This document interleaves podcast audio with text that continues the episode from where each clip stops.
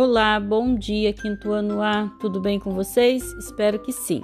Espero que todos estejam bem, estejam animados para a nossa aula de hoje. Dia 6 de julho de 2021, nós teremos hoje Geografia e Matemática. A nossa aula de Educação Física esta semana será na quarta-feira, amanhã, tudo bem? Hoje, então, Geografia.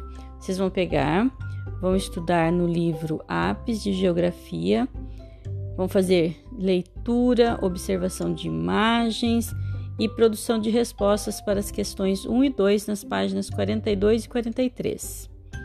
Tá? Não esqueçam de ler com atenção. Se você for realizar uma leitura em voz alta, leia para alguém da sua família que esteja perto, para que possa ouvi-lo e ver como você está realizando essa leitura.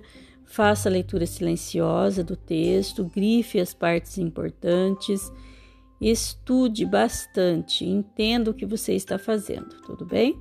E daí responda as questões aí. 1 um e 2.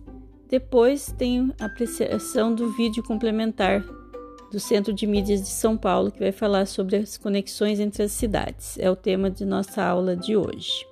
Encerrada a geografia, nós vamos para matemática no livro Aprender Sempre, volume 1, aquele azulzinho, tá? Tema passeios de trem, centavos de real. Então vocês vão, re vão resolver essas atividades aí nas páginas 93, 94 e 95.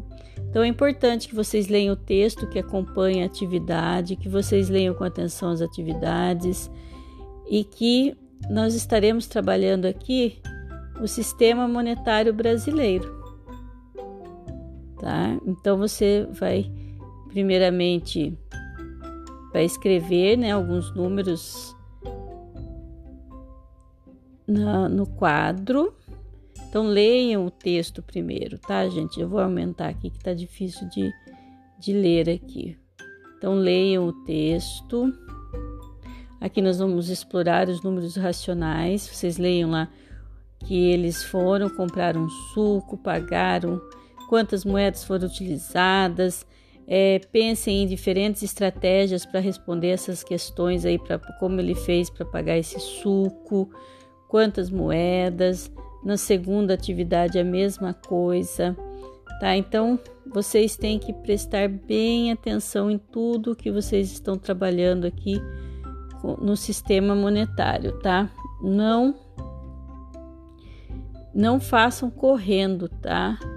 Então, quais são as diferentes estratégias que você poderá utilizar aqui para descobrir quanto é, ele gastou ali, quantas moedas ele utilizou para pagar.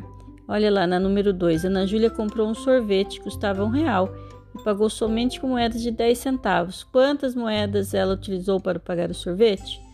Então, fácil também, né?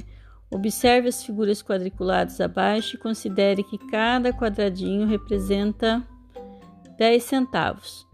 Quantos quadradinhos você pintaria para representar 40 centavos? E depois vai fazer a representação fracionária disso. 4 décimos embaixo, tá? É isso, gente, para essa primeira atividade. Na letra B, na próxima página, Quantos quadradinhos você pintaria para representar 60 e 80 centavos? Escreva essa representação também em forma de fração, né, que seria os 6 décimos e 8 décimos. E considere a imagem a seguir. Cada quadradinho corresponde, corresponde a um centavo. Quantos quadradinhos são necessários para representar um real? E aí, quantos quadradinhos você tem que pintar? Você tem um centavo. Cada quadradinho equivale a um centavo. Utilize a imagem a seguir para representar com cores diferentes: 30 centavos, 40 centavos. Tá? É, é 60, na verdade, é 30 e 60 centavos.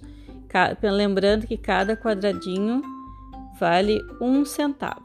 Gente, é isso, tá? Essas atividades de hoje, trabalhando com o sistema monetário. Qualquer dúvida, estou à disposição perguntem, participem, não deixem de realizar as atividades, tá? Um abraço, fiquem com Deus.